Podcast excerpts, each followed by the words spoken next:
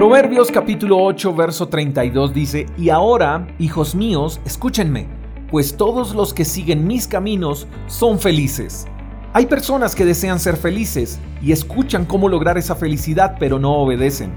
Es como si quisieran recibir un salario por un trabajo que no han realizado o opinar sobre un libro que nunca han leído.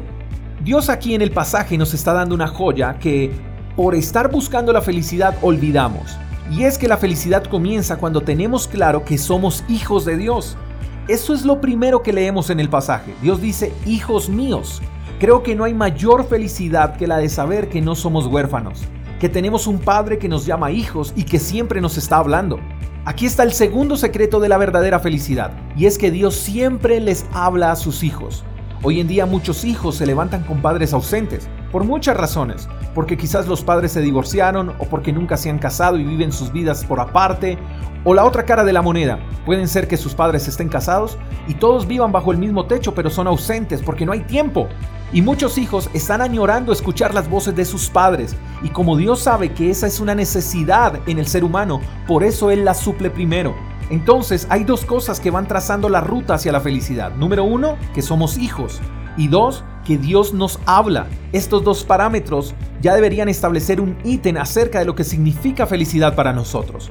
En pocas palabras, Dios nos está diciendo, ¿quieres vivir feliz? Entonces convéncete de que no estás huérfano y que tienes un padre que te habla.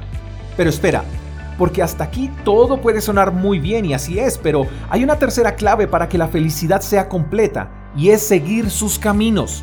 ¿Qué quiere decir esto?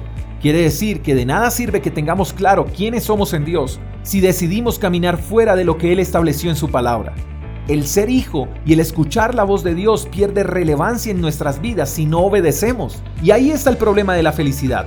Quizás experimentamos felicidad a medias porque nuestra obediencia a Dios es a medias. Y Dios no desea que seamos medio felices, Él quiere que seamos completamente felices. Pero eso depende de nosotros. La felicidad es para todos y está a un acto de obediencia de distancia.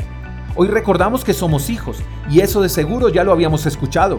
Hoy recordamos que Dios como buen padre nos habla constantemente y eso quizás ya lo sabíamos. Pero lo más importante es que hoy hemos aprendido que la obediencia a Dios trae como consecuencia la felicidad completa. Si consideras que has vivido infeliz toda tu vida o en algunas temporadas de tu vida, es porque quizás no has obedecido a Dios. Y obedecerlo es más sencillo de lo que parece.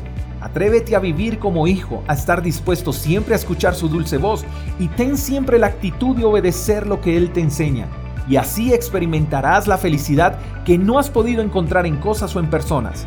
La verdadera felicidad solo la encuentras en Dios. Te mando un fuerte abrazo, espero que tengas un lindo día. Hasta la próxima.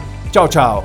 Gracias por escuchar el devocional de Freedom Church con el pastor J. Echeverry. Si quieres saber más acerca de nuestra comunidad, síguenos en Instagram, arroba Freedom Church Call. Hasta la próxima.